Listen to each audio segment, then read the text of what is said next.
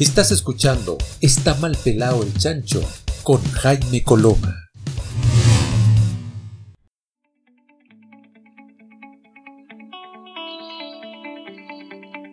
Muy bien, ya estamos en nuestro segundo bloque de Está mal pelado el chancho y ya está con nosotros Don Nan Calderón Ruiz, presidente de Conadecus, eh, que lo hemos visto ahí eh, bastante activo con todo lo que está pasando hoy día y también con lo que se nos viene en un eh, cercano. Se viene el plebiscito y la verdad es que es un tema que hemos decidido tratar y abordar con, con bastante altura de mira en este último tiempo, porque eh, no es menor lo que puede pasar dependiendo de, obviamente, la opción que salga. Eh, fundamentalmente, la opción rechazo establece la idea de reformar, rechazar para reformar. Eh, y la opción apruebo dice, bueno, pero si se podía reformar, ¿por qué no se ha reformado durante todo este tiempo? Han, han pasado varias cosas. Eh, y la opción apruebo obviamente además tiene dos posibilidades, la rechazo también, que es la comisión mixta o la comisión constitucional. Y desde ese punto de vista hay varios elementos que eh, desarrollan una posibilidad de un Chile muy distinto al que conocíamos hasta el día de hoy.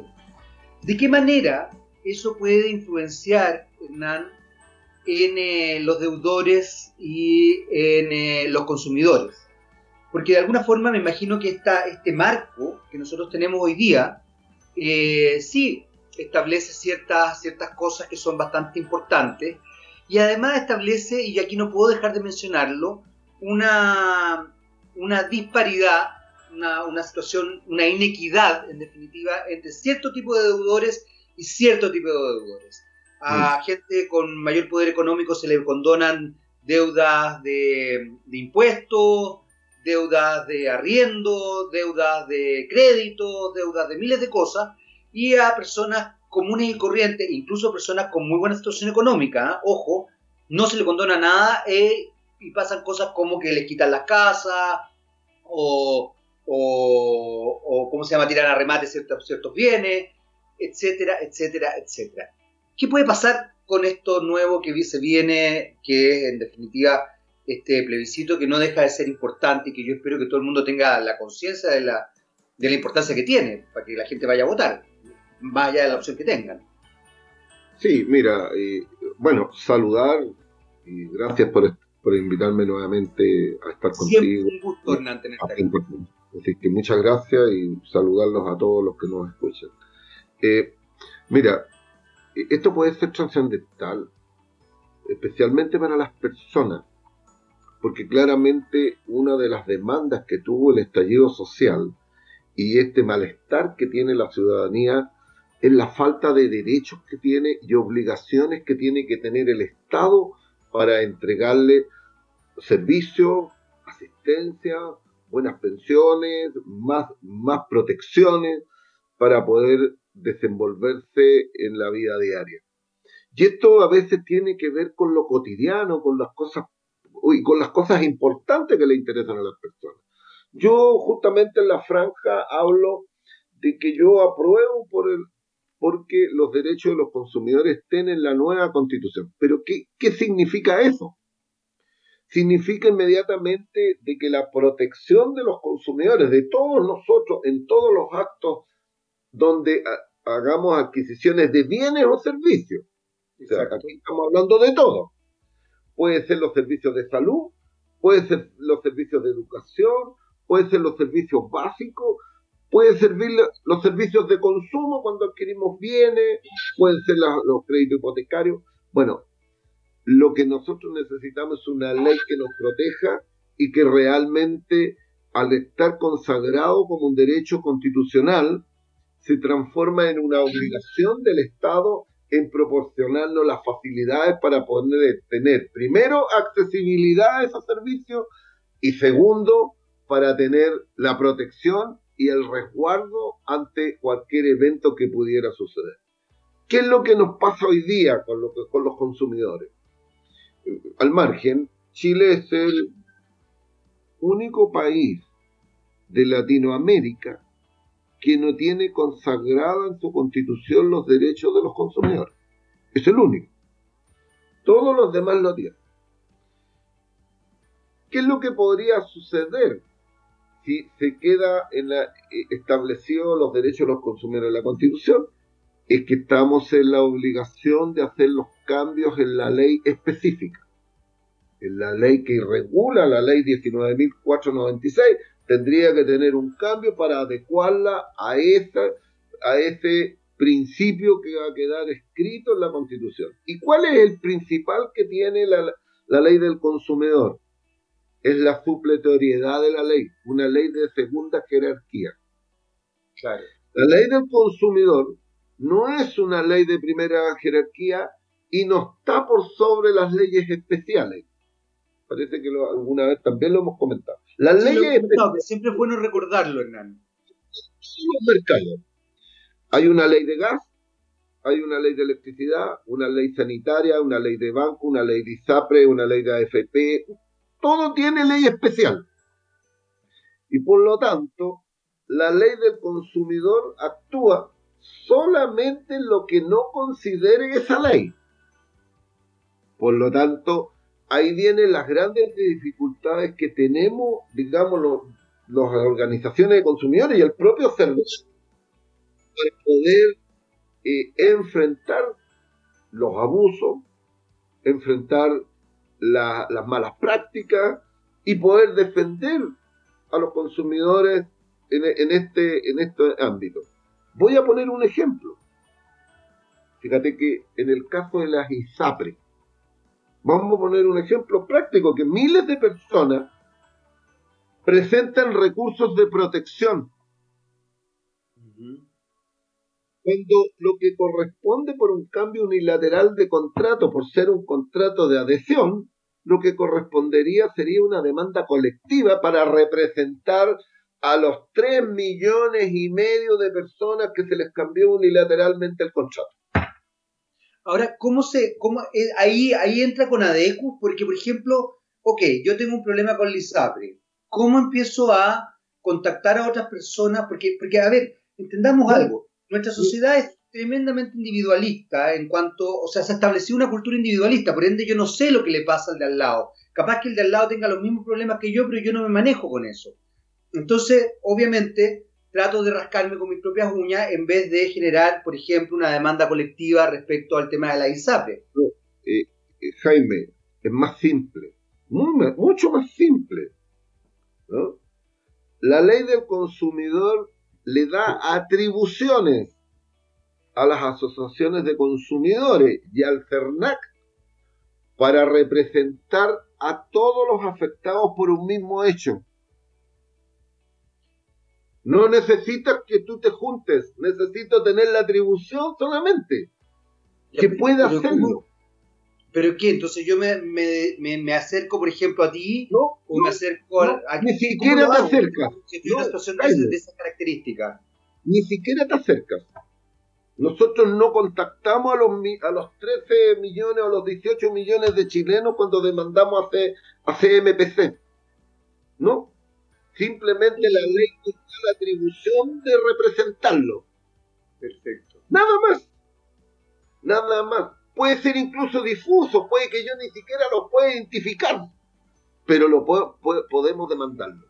Por lo tanto, pero cuando la ley te restringe esa acción, tú tienes que recurrir a este otro mecanismo donde tú tienes que ir a un estudio de abogado que te represente y tú vas haciéndolo uno a uno.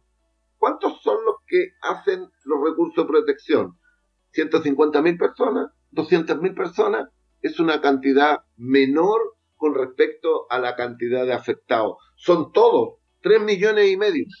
Y tú haces recursos de protección por 150.000. ¿Qué es lo que ha sucedido? Se ha creado una industria de los recursos de protección. Primero que nada. ¿eh? Bueno, cuando esto tú tuvieras esa atribución, la ley del consumidor estuviera por sobre la otra, tú podrías hacer demanda colectiva. Te digo, nosotros lo hemos intentado N veces y los tribunales en la interpretación de la ley dicen que no se aplica. Porque prevalece la ley especial. Por ende, con un cambio de constitución eso podría ocurrir. Podría pasar lo que estás diciendo. Lógicamente, de que rango constitucional está por sobre una ley especial. Y por lo tanto, la ley del consumidor obliga al, gobierno y a los, al parlamento a hacer los cambios para adecuarla y para que sea ejercer ese derecho que estableció la constitución. Ese, ahí un ejemplo práctico para poder decir por qué es necesario que estén los derechos de los consumidores en la, en, la Constitución.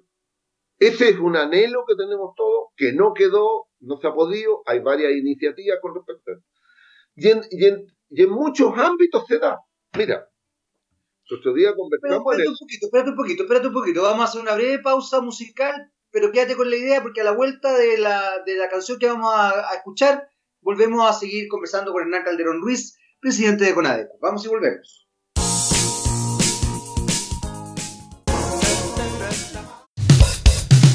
Sigamos hablando con Jaime Coloma.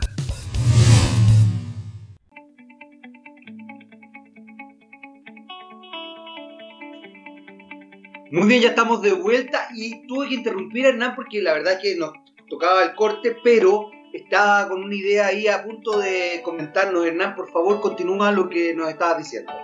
Mira, un caso que lo vamos a colocar, dos ejemplos. Dos ejemplos Ley de telecomunicaciones. La ley de telecomunicaciones tiene establecido de que en caso de corte injustificado del servicio por una empresa de telecomunicaciones, debe compensar en tres veces el prestado a, a los consumidores. Tres veces. Pues la ley del consumidor, la última modificación dejó establecido de que los prestadores de servicios que suspendan justificadamente el servicio a los consumidores deben compensar en 10 veces el servicio no prestado. No se puede aplicar la ley del consumidor porque está establecida en la ley especial. La ley especial está por sobre la ley del consumidor. Ahora te voy a colocar el otro ejemplo. El positivo.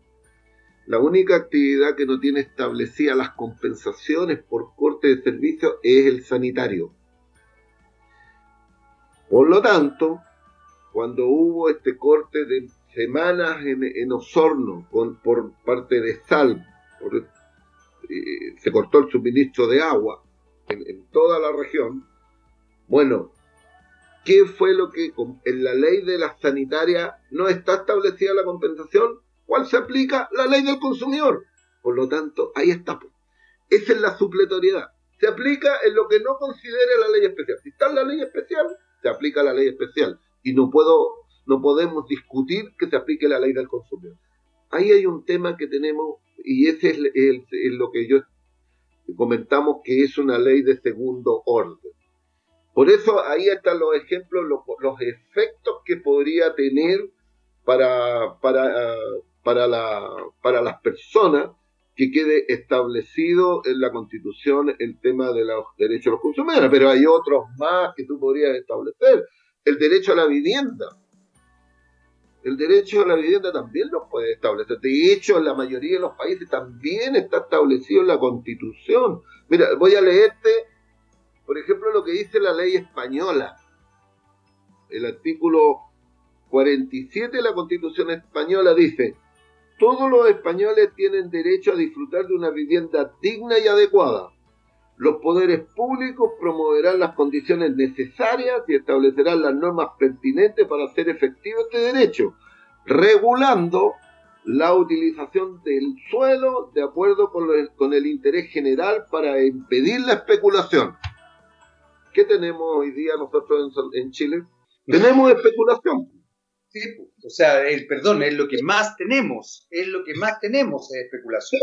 Bueno, la ley española pone por delante el interés general por sobre el interés privado y también impedir la especulación por el uso del suelo, cosa que hoy día es una tremenda discusión en nuestro país.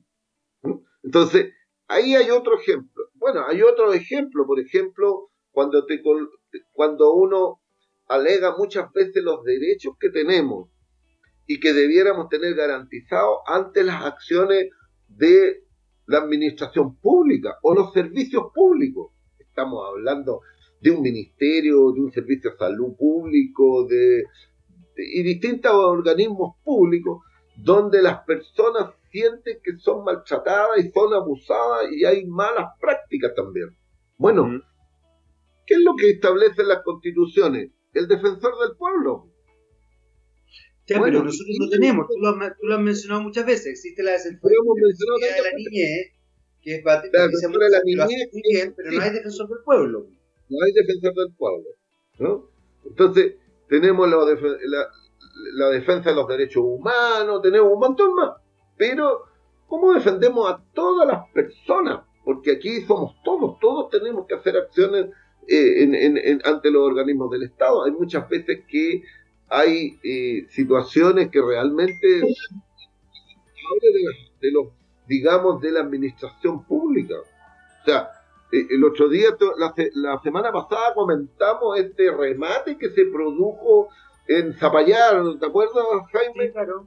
Bueno, a mí me parece que ese es un abuso de la administración pública. ¿Cómo va a rematar una vivienda en, en tiempos de pandemia y por una, digamos, por un, por tres cuotas de eh, impuesto territorial pendiente, pero que además el valor de esa vivienda es como mil veces más de lo que se debía. Es una desproporción. pero, por ejemplo, frente a eso, ¿por qué, nos, ¿por qué se remata a esta familia en Zapallar una casa muy, muy buena y no se remata, por ejemplo, la casa de Caburga del presidente Sebastián Piñera o las casas también de los lagos de eh, Ricardo Lagos Weber o de Ricardo Lago, que son personas que no pagan durante 30 años eh, las contribuciones y que después, ojo, ah, que yo además encuentro que las contribuciones, o sea, finalmente uno nunca es dueño de su casa, uno constantemente está pagando una especie de derecho al suelo en este país, en otras partes, en otras partes tú eres dueño de tu casa en algún momento. Eh, entonces yo también tengo, yo también cuestiono un poco las contribuciones, yo, yo creo que quizás debería haber un tope, debería haber, qué sé yo, no sé, a los 50 o los 60 años, la gente debería dejar de pagar contribuciones porque además obviamente en la, adultez eh, es más complejo, no sé, más aún en Chile, pero no me voy a meter en ese lado. ¿Por qué se hace esa distinción?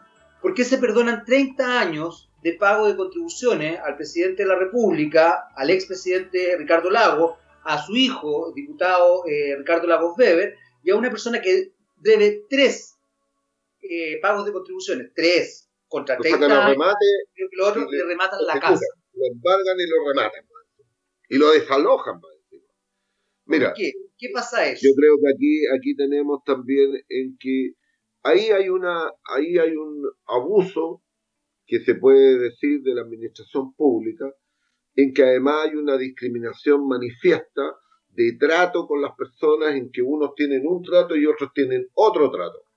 Y en este caso, yo cuando a mí me cuando yo conversábamos este tema de las contribuciones de estos expresidentes, eh, yo creo que eh, aquí hay un tema que nosotros lo hemos, lo hemos puesto en discusión, que es los actos administrativos y el silencio administrativo. Porque claramente, en el caso del, presidente Piñera, si tú tienes contribuciones pendientes y no declaraste durante 30 años y pagaste, no pagaste simplemente contribuciones por, por, las ampliaciones o por las construcciones que tú tenías, esas no se pueden extinguir por un acto administrativo. Es lo mismo que estábamos hablando al principio, Jaime. Las prescripciones se tienen que alegar ante los tribunales y son los tribunales los que se pronuncian. No hay, no hay las, prescripciones no pueden, no, se resuelven por un acto administrativo, porque la prescripción la tiene que resolver un tribunal y es el juez el que otorga la prescripción. Y aquí no solicitaron la prescripción, simplemente en un acto administrativo interno el municipio declaró la prescripción. Eso, eh, eh, eh, desde el punto de vista desde el punto de vista legal, a mí me parece que eso no correspondía Y aquí se transgredió la ley por parte de la administración pública de este, en este caso es Pucón, es Pucón, la, municipalidad de Pucón. Y por lo tanto, creo que eso tampoco corresponde, así como no corresponden a los otros, al, expresidente Lago, ni tampoco al, senador Lagos Weber. Ellos debieron haber, si no alegaron, tenían que haber pagado el total, porque si no te lo ocurre. De hecho, así funciona. Así funciona, porque si no, la señora Juanita, que debe la deuda por, por derechos de afeo, no, no debiera ir al tribunal civil a pedir que se declare la prescripción. Debiera entonces declararla al alcalde o, o, administrativamente. No, está prescrita los años, pague los últimos tres nomás.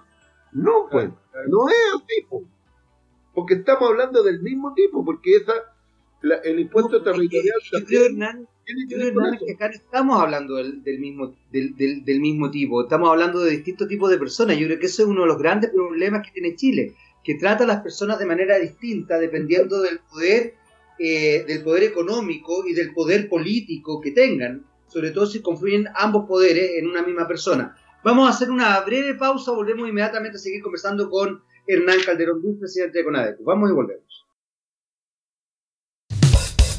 Estás escuchando Está mal pelado el chancho con Jaime Coloma.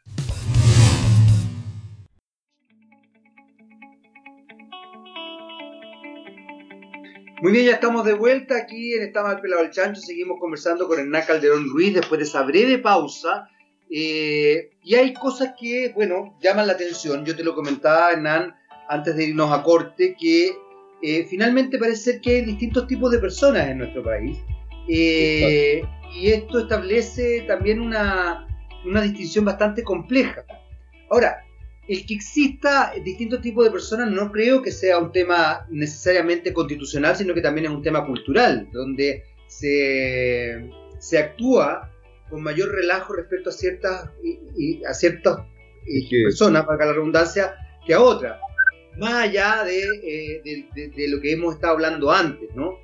Por otra parte, me llama la atención, Hernán, porque de alguna forma, y esto es simplemente para graficar lo que estoy tratando de decir, por ejemplo, nosotros hablamos de la precarización laboral muchas veces. Mm. Y efectivamente eh, Chile es un país que las leyes laborales no defienden mucho al trabajador. En general los trabajadores tienen contratos bastante particulares donde la mayoría no se establecen con una continuidad en ciertos lugares laborales, pero resulta que el gobierno de Chile, no solamente este gobierno en particular, sino que gobiernos anteriores también, no tiene contratos, por ejemplo, para su gente. Mucha gente boletea. Conozco gente que ha estado años, cuatro años, cinco años boleteando, que ha pasado de un gobierno a otro y sigue boleteando. Eh, entonces, de verdad, uno dice, parece ser que esta situación, eh, ¿y por qué lo grafico en esto? Porque finalmente es como, ya, armamos leyes, protegemos cosas, pero a la hora de, de cumplirlas, ni siquiera el Estado las, las cumple. Bueno, efectivamente, eh, eh, el, el, el, el, Estado chileno es el mayor contratante de personas honorarios sin ninguna protección eh, previsional de ningún tipo eh, y que tiene una figura un poco rara, que son eh, un tipo, hay unos de primera y otros de segunda categoría, los honorarios también, o sea, hay honorarios sin derecho y hay honorarios con derecho. Exacto, exacto. Pero, pero no dejan de ser honorarios donde además la estabilidad laboral no existe porque todos los contratos prescriben, se terminan a fin de año y tienen que renovarse, entonces quedan al criterio del, digamos, de los gobiernos de turno, de los funcionarios de turno, los alcaldes de turno, y eso pasa, e, esa inestabilidad laboral que hay es, pero terrible. Entonces, lógicamente que esto eh, produce, produce inestabilidad la inestabilidad, pero también produce lo que tenemos hoy día, este el drama que tenemos con las bajas pensiones, porque esas personas incluso no tienen ni siquiera cotizaciones, ni cotizaciones previsionales. Fíjate que yo lo, yo lo, yo lo he visto eh, nosotros tenemos aquí en la administración pública, hay, yo vivo en Maipú, en este municipio el ingreso de la gestión de la, de la alcaldesa Katy Barriga, se despidieron 1.200 personas en Entrapo. Claro. Bueno, de esas 1.200 personas, ella dijo que eran funcionarios y trabajadores fantasmas, que no existían. Y todos cumplían funciones. Pero resulta de que las personas se fueron a los tribunales y los tribunales lograron, eh, y ellos lograron probar ante los tribunales que sí cumplían funciones, eran dependientes del municipio, tenían que cumplir horario y por lo tanto el tribunal les reconoció sus derechos y el municipio ha tenido que empezar a pagarle no solamente las indemnizaciones, sino que enterar todas las cotizaciones previsionales de salud y de cesantía pendientes por año. Entonces, ese municipio hoy día está quebrado. ¿Por qué? Porque hasta este momento, habiendo 500 personas que ya han recibido sus indemnizaciones y sus cotizaciones previsionales, el municipio ha tenido que desembolsar 9 mil millones. Pero quedan 700. Se estima que van a llegar a 20 mil millones por un desacierto descomunal. Pero, ese desacierto, ese desacierto, Hernán, se provoca ¿por qué?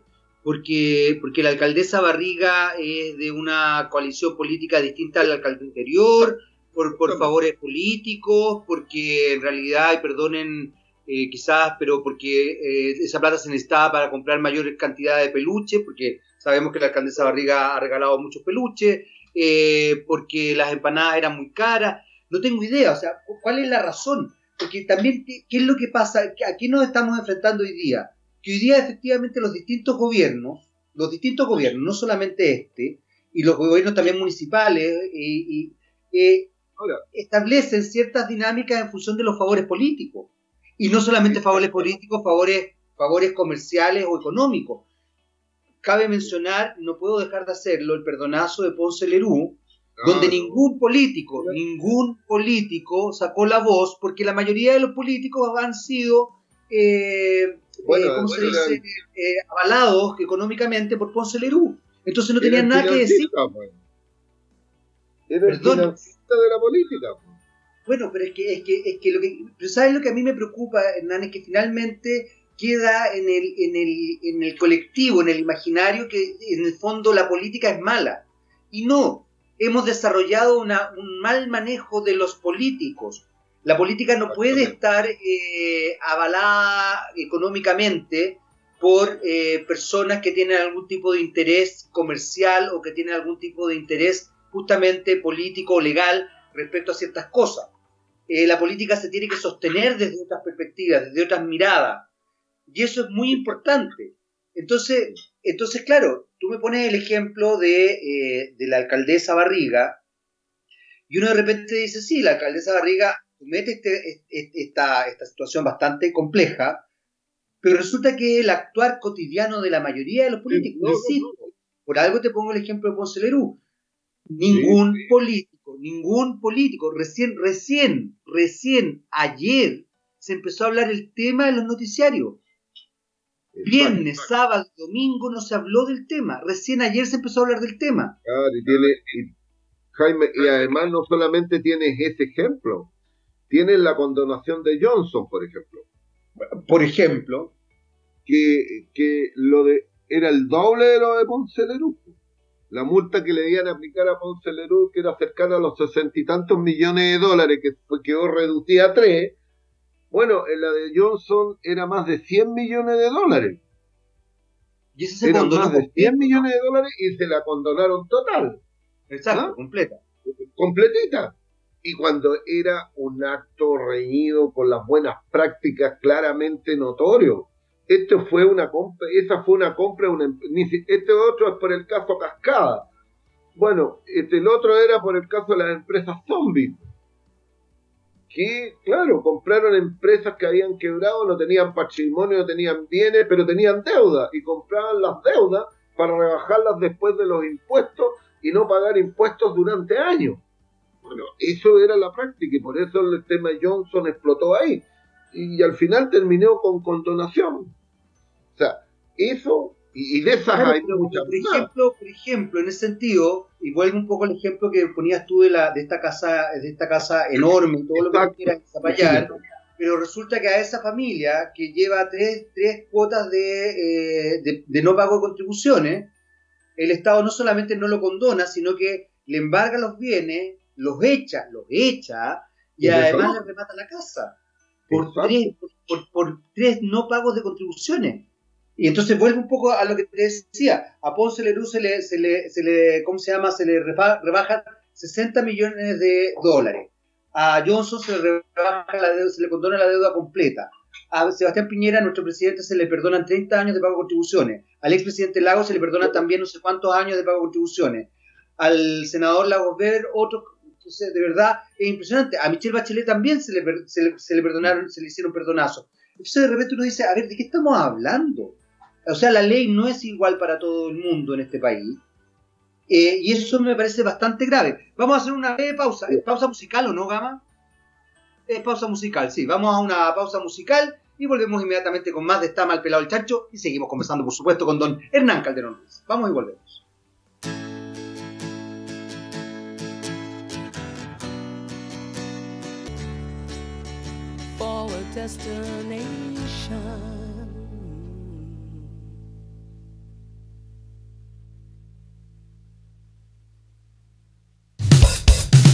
Sigamos hablando con Jaime Coloma.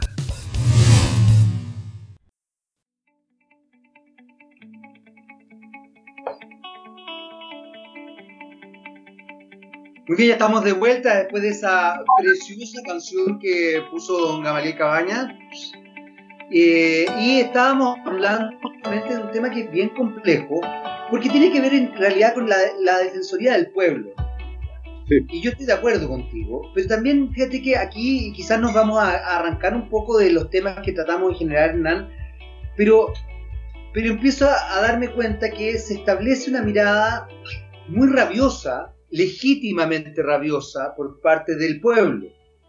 Y es preocupante porque en definitiva eh, yo creo que lo que puede pasar puede ser bien complejo, te lo digo honestamente si es que esto no, tiene cota, no, tiene, no tiene algún tipo de eh, contención real, contención real. O sea, ahora hay gente que porque les dieron la, la, plata, que yo insisto, esa, plata debería ser universal, los 500 mil pesos, le están diciendo que si no la devuelven, eh, los van a más o menos que meter preso.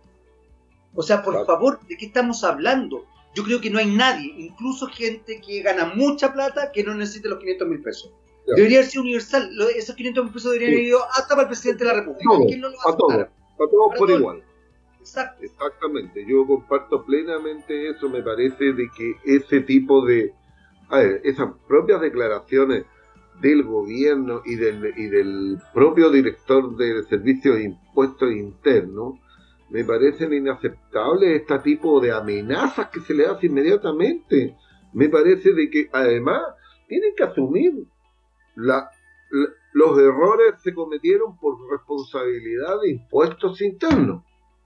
No podía estar entregando un beneficio y no tenía cómo verificar la veracidad de los datos.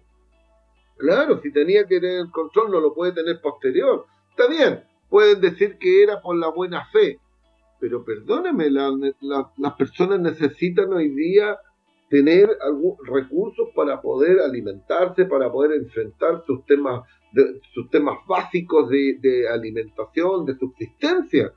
Y claramente la gente lo necesita, si esto debió haber sido un, un bono universal para todos y como lo hicieron en Estados Unidos, que fue para todos, para todos. Dijeron, no, para todos va a ser lo mismo y punto. Le puso uno, dos, tres bonos. Bueno, son países más ricos.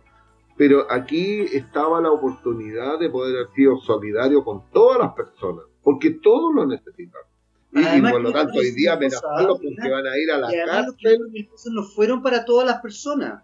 Porque también impuestos internos lo que hacía, y esto lo sé de muy buena fuente, lo que hacía era de definir, no le dieron 500 mil pesos a todas las personas, había personas que le daban 200 mil pesos, 150 mil pesos, 300 mil pesos, 500 mil pesos. No, fue, no fue para es la cuestión que tú decís, o sea, es, es ratonear a la, a la gente, es ratonear a la gente, pero, pero por a como dé lugar.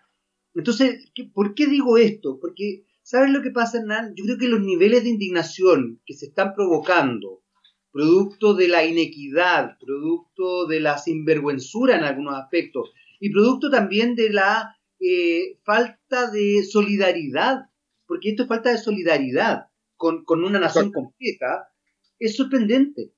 Es sorprendente.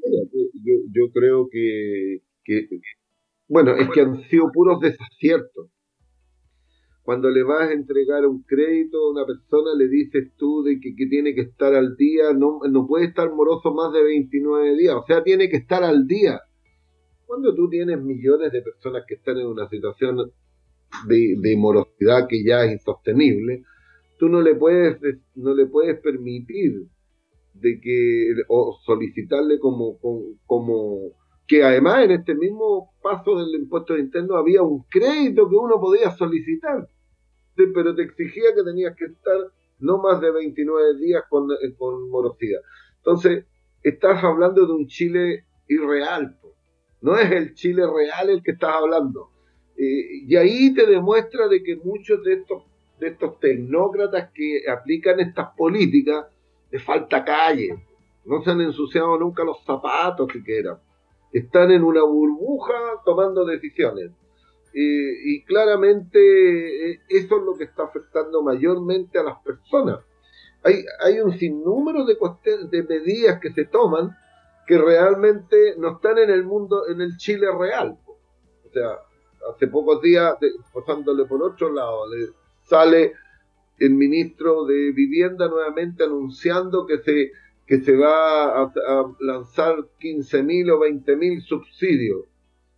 Bueno, pero son subsidios que tienen para viviendas sin deuda, viviendas sin deudas que no existen, porque esas viviendas no las vas a encontrar, no existen.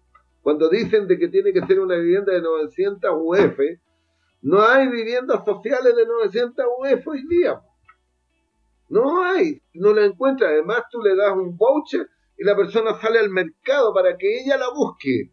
No la va a encontrar. Po. No la va a encontrar. Entonces, son políticas irreales. Es no actuar con realismo y qué es lo cual es la función que tiene que tener el Estado. En el caso de las viviendas, mucho más simple. El Estado tiene que asumir un rol y construir viviendas sociales y entregarlas tal como se hacía antes. No, ni siquiera estamos pidiendo que seamos creativos. Volvamos a lo que hacíamos antes para darle vivienda a las personas de menores recursos y poder parar esta proliferación de campamentos que tiene, ya Santiago un cordón. Y, además hay, propuestas que uno podría hacer. Si el Estado se comprometiera y dijera, mire, en los próximos dos años voy a hacer 100.000, 120.000 viviendas, le damos dinamismo a la economía, le damos trabajo a las personas cesantes, un sinnúmero de cosas. Pero hagamos cosas en serio no sigamos con estas políticas que tienen que ver más con mercado que con temas sociales. Ese es el tema que tenemos. Y cuando... nosotros hemos construido una sociedad en función del mercado y no de la sociedad. El otro día escuchaba a raíz de eh, la campaña del apruebo, de hecho, Jorge González decía, somos personas, no consumidores. Exacto. Eh, y es muy importante esa, esa idea porque efectivamente el clientismo es sorprendente. Eh, en, el mundo de la salud se habla de cliente. El otro día escuchaba a, creo que a la gerente general de la clínica Las Condes, que es lo mismo, la clínica Las Condes es, privada, entiendo, pero da salud. Y ella hablaba de cliente, ella hablaba de, eh, de metas, ella, hablaba, ella no hablaba del interés básico que supone que además tiene un médico y tiene el mundo de la salud, que es justamente salvar vidas, o prever que una persona se enferme. Entonces, de verdad, en ese, en ese aspecto, Hernán, tengo la sensación de que hay una, hay una situación cultural que, es muy que está muy arraigada, que es muy compleja, porque, porque incluso, si tú lo piensas, y es algún tema que hemos visto recurrentemente, Yo no le pretendo pedir a los bancos que sean buenas personas. No. Pero, pero de verdad, los bancos se han enriquecido a costa de destruir a la gente. Porque todos los, a ver, porque todo crédito y todo, todo, eh, ¿cómo se dice? Eh, todo interés es usurero hoy día. Además del anatocismo que no se saca, no se saca y no se saca y sigue existiendo. Entonces, de verdad es una situación que tú dices, ¿cuál es la idea? ¿Empobrecer a la población? ¿Que la gente no pueda, no, pueda funcionar bien? De verdad, porque no, no, entiendo la lógica. Tenemos a la gente en una situación extrema, permanente, presionado, eh, digamos, estresado, porque tiene que buscar formas de poder vivir con mejor calidad de vida, decentemente, tener trabajo mal remunerado, inestable, y esa es la situación que sucede. Y por lo tanto, mientras no se resuelvan esos problemas, vamos a tener una situación de inestabilidad en el país. Yo creo que esto no tiene retorno. no, yo, que están volviendo yo creo que no tiene retorno. Pero el problema es que lo que puede generarse es una eh, una situación muy compleja y muy extrema. Y eso es algo que, eh, bueno, y ahí está este, esta, idea que a mí me parece francamente increíble, no lo vimos venir. No lo vimos venir cuando es evidente. O sea, no hay peor ciego que el que no quiere ver. Es como se ha dicho, hay un elefante blanco o rosado en el comedor y no lo ven y está ahí. O sea, hoy día es evidente el problema y no lo quieren ver. Vamos a hacer una breve pausa, Hernán, volvemos inmediatamente a seguir conversando con Hernán Calderón Ruiz, presidente de CONADECU. Vamos y volvemos. Estás escuchando Está mal pelado el chancho con Jaime Coloma.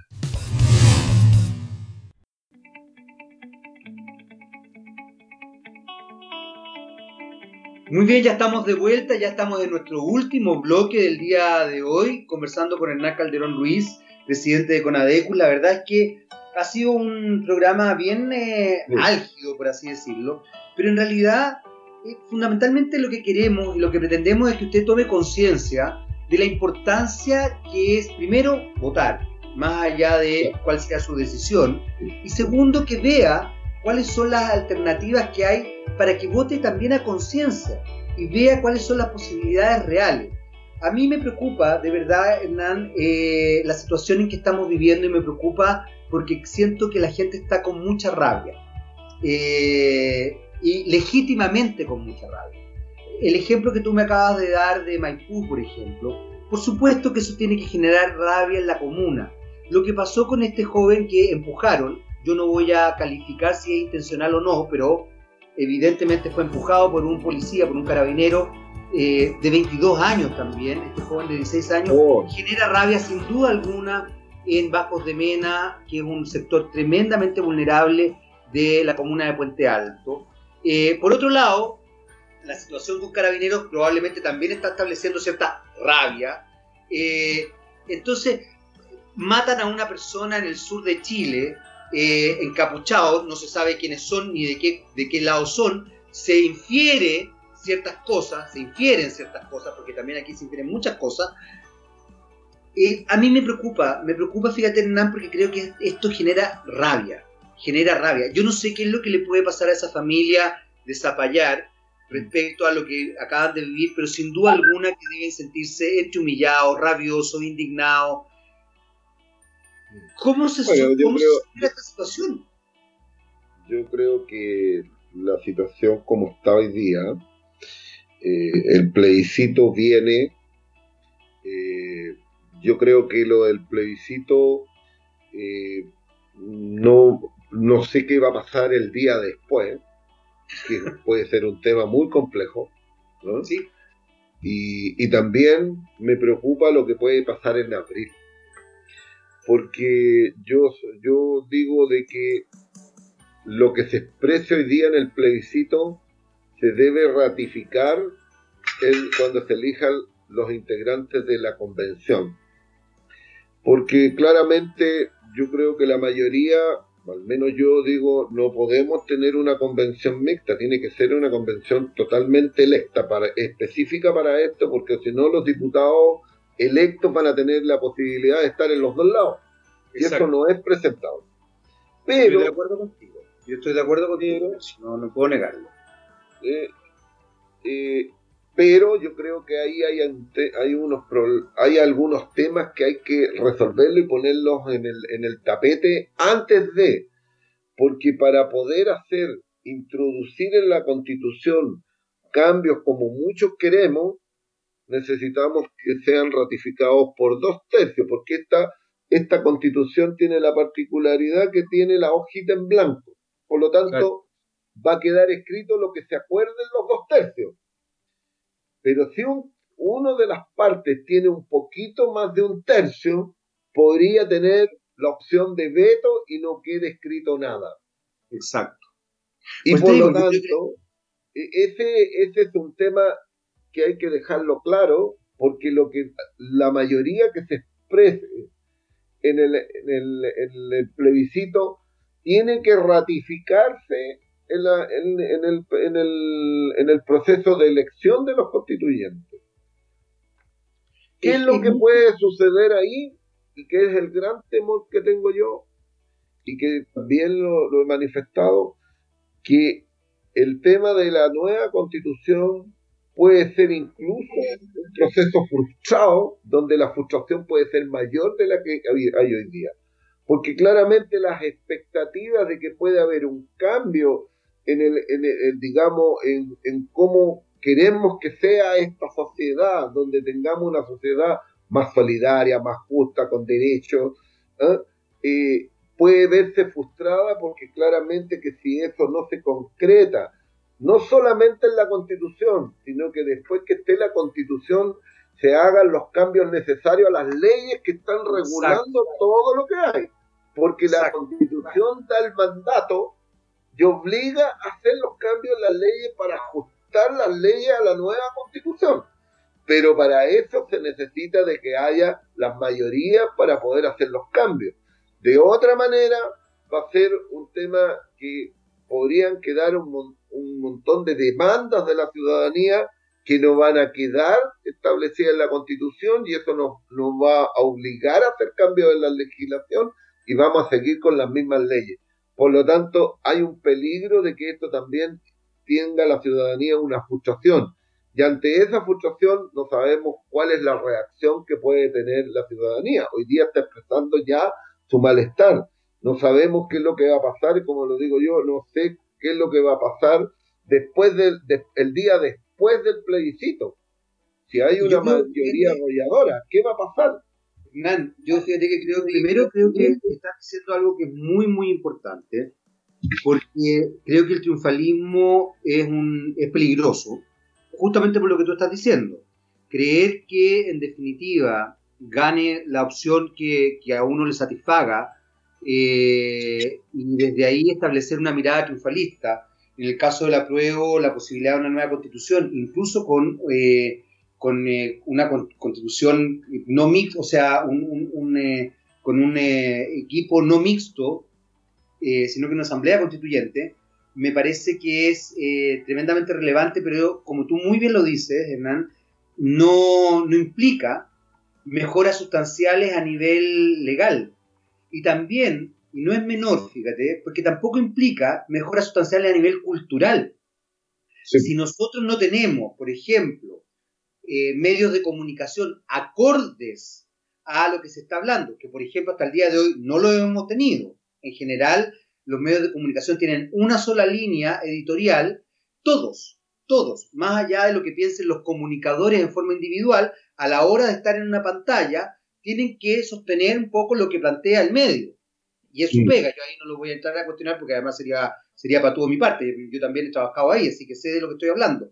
Entonces, es compleja la situación, es tremendamente compleja. Y como tú muy bien dices, no es solamente la constitución, sino que son las leyes, son los aspectos culturales, son las dinámicas, hay, hay muchas dinámicas que son las que van a establecer los cambios sustanciales. Y comparto contigo que es muy, muy delicado esto. Por otro lado, eh, la opción que gane tiene que ganar con una alta mayoría. O sea, no basta con que gane la prueba, porque te lo voy a poner en este, en este, en este plano. Cuando ganó, el, cuando ganó, cuando se hizo el plebiscito del 88 entre el sí y el no y ganó el no, fue 52-48 aproximadamente, 52, 53, 48, 47, por ahí era el porcentaje. Eso sostiene, y ha sostenido, eh, incluso argumentativamente, la idea de que el país está dividido. Lo que es bastante complejo porque hasta el día de hoy se establece esta división. Respecto ahora al apruebo y al rechazo, lo que se ha establecido comunicacionalmente es que el país no está dividido, que hay una amplia mayoría por una opción y no por otra. Pero si eso no se nota en las urnas, la situación también se nos, se nos, se nos, se nos licúa, se nos agua, se, se disuelve, se diluye. Porque en definitiva, para que efectivamente se, se establezca a nivel potente, cultural, esta votación tiene que ser masiva y tiene que ser además eh, importante. O sea, tiene que estar por sobre el 75% por lo menos. Tiene un elemento más. Más Bien, el apruebo tiene que ser masiva, tiene que ser, digamos, eh,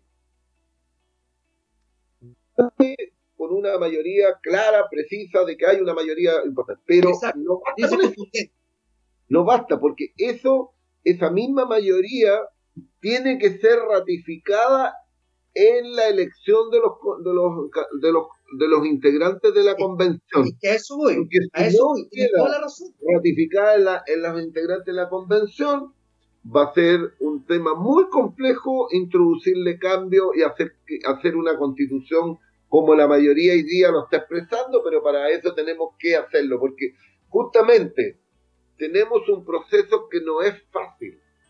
Primero un plebiscito, después la elección de los convencionales. Pero después que se haga la constitución tenemos otro plebiscito, el de salida, de aprobar la que se escribió en esa en los convención, la convención. Porque hay, hay tres procesos. Después que esté ratificada, lo que haya que modificar tendrá que hacerse modificando las, las leyes que hay de tal manera de hacerlas concordantes con, las con los nuevos principios que estableció la nueva constitución. Por lo tanto, hay un proceso largo, pero un proceso donde las personas que van a votar a prueba tienen que ir ratificando con las personas y identificar a las personas que realmente están en la línea de lo que ellos quieren como nueva constitución o el nuevo Chile que queremos. y ahí son convencionales electos es donde tenemos yo creo que la mayor dificultad porque claramente aquí los errores en la, en la oposición son mayúsculos eh, o, digamos todos los que están por el apruebo, que no están en, la, en llevar una eh, lista única, a lo menos de candidatos a, a la convención, para que no se produzca la dispersión de votos y la minoría esté sobre representada, porque eso puede suceder. Eso puede suceder. Porque claramente cuando tú vas con una lista, optimizas la votación y sacan lo que te corresponde, pero cuando van tres, cuatro, cinco listas para parte, hay una dispersión de votos y en esos casos la minoría se convierte en más relevante todavía porque tiene una sobre representación. El sistema nuestro electoral es una repartidora, por lo tanto eso es lo que hace de que, de que tenga esas dificultades. Por lo tanto, no se pueden cometer esos errores. Esperemos de que haya digamos, madurez política suficiente para poder terminar con este verdadero show que tienen en acusaciones para allá, que tú hiciste esto, tú hiciste esto otro, que no lo hiciste, que no estuviste de acuerdo, que me pediste esto, y, hay todo un tema de poco menos que de chantajes entre los partidos para poder llegar a acuerdos. Eso es, es complejo. Y, yo creo de que lo que tengamos como resultado hoy día en el apruebo debiera, debiera incitar o, invitar a, a todos a tener una mirada más unitaria, de tal manera de que en el apruebo eh, después tengamos el paso siguiente, una lista unitaria de al menos los, los candidatos a, la convención, de tal manera de que no se disperse esa votación para los integrantes y puedan tener la, la máximo posible, porque es claro de que un tercio más uno puede tener el mismo valor que tenga el 64%.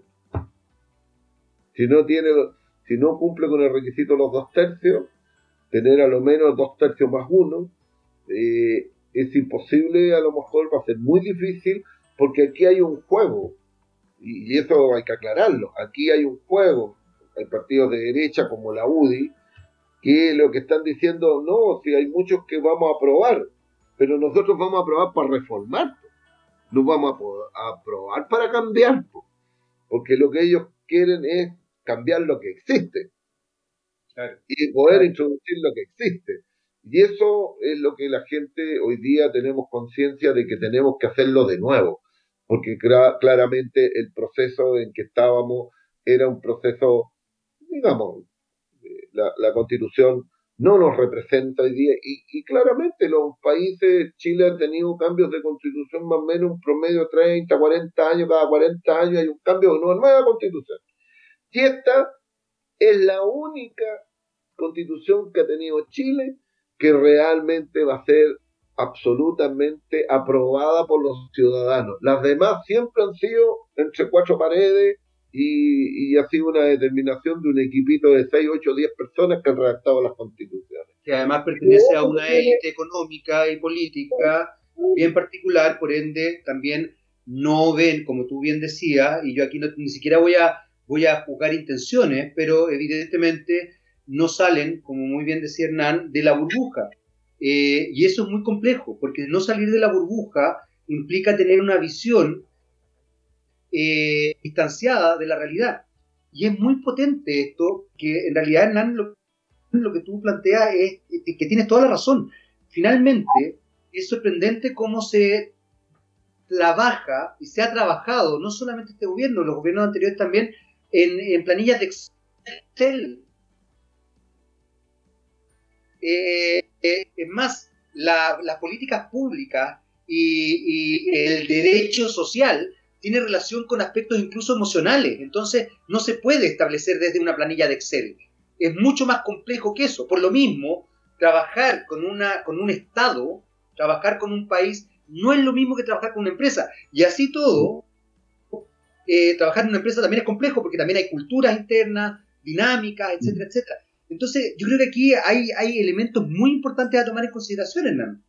No, es mucho, es mucho. Eh, eh, aquí nos estamos jugando los próximos 40 años. 30, 40 años. Una vez que tengamos esta constitución, cambiarla no va a ser fácil porque además tiene altos quórum también. O sea, va a ser siempre un problema. Eh, y por lo tanto las constituciones no duran un año y no se cambian todos los días, van a durar 30, 40 años a lo menos, y por lo tanto es el futuro del país, eh, y por lo tanto es más que relevante. Y por eso yo creo de que hay que tomar conciencia de lo que de lo que las posiciones que tiene uno y declararlas. Yo creo que no, no es malo declarar lo que uno piensa. Yo yo por lo menos creo de que, que necesitamos un cambio. Yo no soy soy partidario más de una economía, de un Estado más, eh, no estoy, no, no estoy, me, me, gustan más las economías de la, economía de bienestar, como son las, zonas, las sociedades de bienestar que tenemos en Europa, tienen un modelo en que tienen, tienen capitalismo, tienen mucha solidaridad, muchos mucho, muchos derechos que están garantizados, por lo tanto es una, son economías que tienen otra característica y que probablemente, a lo mejor antes nosotros teníamos un país medio parecido a eso, Era lo más, éramos bastante parecidos a ¿Mm? eh, Claro, después cambia, llega el modelo de neoliberal, los Chicago Boys, todo eso, y ellos implantan este modelo, pero nosotros anteriormente teníamos un Estado y un país que eh, era muy parecido, era una, una copia de las sociedades de bienestar. Y además teníamos incluso modelos de, desarrollo distintos a los que tenemos hoy día, siempre se, se, persiguió que hubiera un desarrollo más industrial, de tal manera, porque la, industria al final es la que da la, más, la mayor estabilidad laboral, le, colocábamos valor agregado a nuestros productos, todo eso. Bueno, hay que, hay que discutirlo porque esto tiene que ver con eso, tiene que ver con, con los derechos que pueden tener las personas y cómo el Estado nos garantiza esos derechos. Absolutamente. Eh, y eso es lo que, lo que hay que perseguir. Y yo creo que las sociedades europeas lo han conseguido eh, con dificultades, pero, pero eso es. Ahora, la verdad es que también, y esto no puedo dejar de mencionarlo, porque lamentablemente también las sociedades europeas han conseguido todas estas cosas a partir de situaciones tremendamente traumáticas, desde la Revolución Francesa hasta dos guerras mundiales brutales, horrorosas, con muertes espantosas, con aniquilaciones, etcétera, etcétera. Eh, con esto no quiero decir que, eso es lo que puede pasar acá en Chile, pero de alguna forma Chile tiene la particularidad. No ha tenido guerras mundiales, no ha tenido guerras ni siquiera con sus vecinos, han sido escaramuzas, probablemente. Pero ellos han tenido que reconstruir países desde nada, destruidos completos. Exacto. Tú miras cómo han surgido esas sociedades. Claro, tienen, otro, tienen otras características ellos, son muy responsables, son muy trabajadores. Eh, uno cuando mira las sociedades europeas, claro, y bueno, nosotros hemos tenido las posibilidades, hemos tenido recursos, hemos tenido, tenemos recursos naturales, pero también hemos desaprovechado las oportunidades. O sea, si, hemos desaprovechado las oportunidades. Hace un rato, que también no es menor porque tiene que ver con una dinámica cultural, y es que también hemos construido una sociedad en función de la especulación. En vez de fortalecer la industria, que podría generar trabajo, podría generar eh, desarrollo tecnológico, podría potenciarse el área, área científica y científicos sociales, hemos potenciado la extracción y hemos potenciado la especulación. Son dos áreas que hemos desarrollado. Entonces, yo creo que eso también nos ha hecho bastante daño desde cierto punto de vista.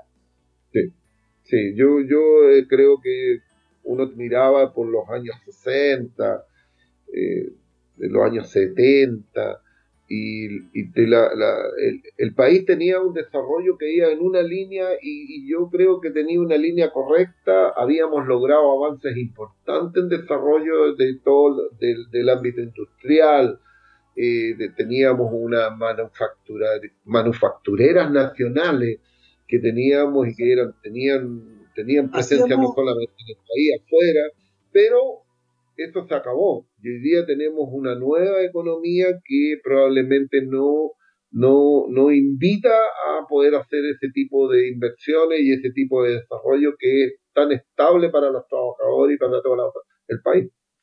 Exactamente. Eh, Hernán, se nos fue el programa del día de hoy, quizás nos, nos, fuimos un poquito por la rama, pero creo que es muy interesante lo que, lo que tú planteabas y la conversación que tuvimos creo que es muy eh, enriquecedora también para quienes nos escuchan, sobre todo para que primero se motive, vaya a votar cuidándose, todavía estamos en pandemia, más allá de lo que aparezca en los medios y lo que se diga, estamos en pandemia todavía, así que cuídese, vaya a votar en responsabilidad eh, y también a conciencia. Eh, más allá de la postura que pueda tener Nano yo, nosotros no mm. queremos influenciar su propia postura, pero sí queremos mostrarle otras perspectivas. Hernán, siempre es un placer hablar contigo. Igualmente, Jaime, que estén bien, igual a Gamaliel, que estén bien. Muchas gracias. ¿ah? Nosotros eh, nos despedimos y nos escuchamos en un próximo Está mal pelado el chancho y por supuesto los dejamos con algo de música antes de irnos. Hasta la próxima. Chao, chao.